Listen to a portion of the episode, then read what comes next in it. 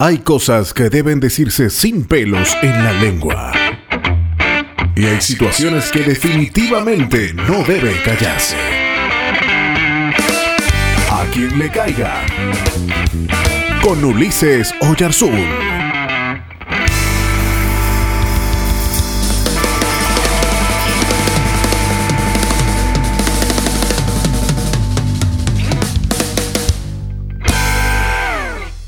¿Se imagina que los púlpitos de nuestras iglesias, en voz en cuello, se tomen las calles y comiencen a protestar por los abusos de los cuales han sido víctimas durante algunos años? Pues bien, eh, hoy les presento algo especial. Les presento el día de furia de los púlpitos de la iglesia. ¡Escuchen todos!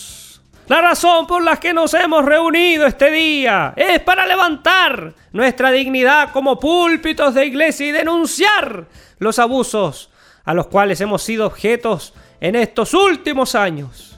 Por tal razón, estamos aquí presentes todos los púlpitos. Sí, señor, todos. Desde los más apoteósicos y adornados, hechos con madera de roble y tallados al más puro estilo barroco, con incrustaciones de oro y piedra jaspe, hasta los más ordinarios, hechos de cajón de tomates y cubiertos con mantel de mesa.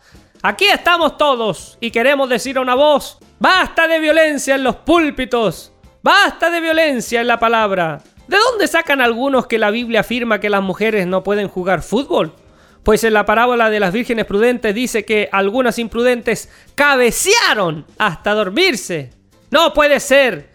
¿Quién fue el que afirmó que el único animal que se va a ir al cielo va a ser el pastor alemán? ¿O el otro que dice que el compuesto químico del agua bendita es H2O? ¿O que el único rey que nunca se deshidrató fue el rey Azuero? Por favor, ¿hasta cuándo andarán enseñando cosas erradas como decir que el libro de la Biblia que se ve más propenso a las coimas y a la corrupción es el libro de los jueces? ¿O que el libro de la Biblia que proviene de la diabetes es el libro del profeta Zacarinas? Que el personaje de la Biblia que fundó los gimnasios fue Poncio Pilates. No, señor, estamos aburridos de esas herejías. Por tal razón y muchas otras, deseamos dejar constancia de algunas denuncias que se dirigen a todos aquellos que utilizan un púlpito para predicar cada domingo. Punto 1. No por mucho gritar convencerá a la gente. Aprenda que Dios también habla a través de un silbo apacible y transparente. Punto 2. Cuando predique, no sea larguero, teniendo a sus oyentes en calidad de preso, porque lo único que conseguirá será una sinfonía de bostezo. Punto 3. No enseñe un evangelio sin sufrimiento, porque formará cristianos de plástico que desmayarán en el seguimiento. Punto 4. Es bueno ser didáctico en la predicación, pero si abusa del ingenio, el predicador terminará brillando más que el propio evangelio. Punto 5. No ofrezca siempre palos en la predicación, porque en vez de usar golpes, el hielo se derrite con el calor de la compasión. Punto 6.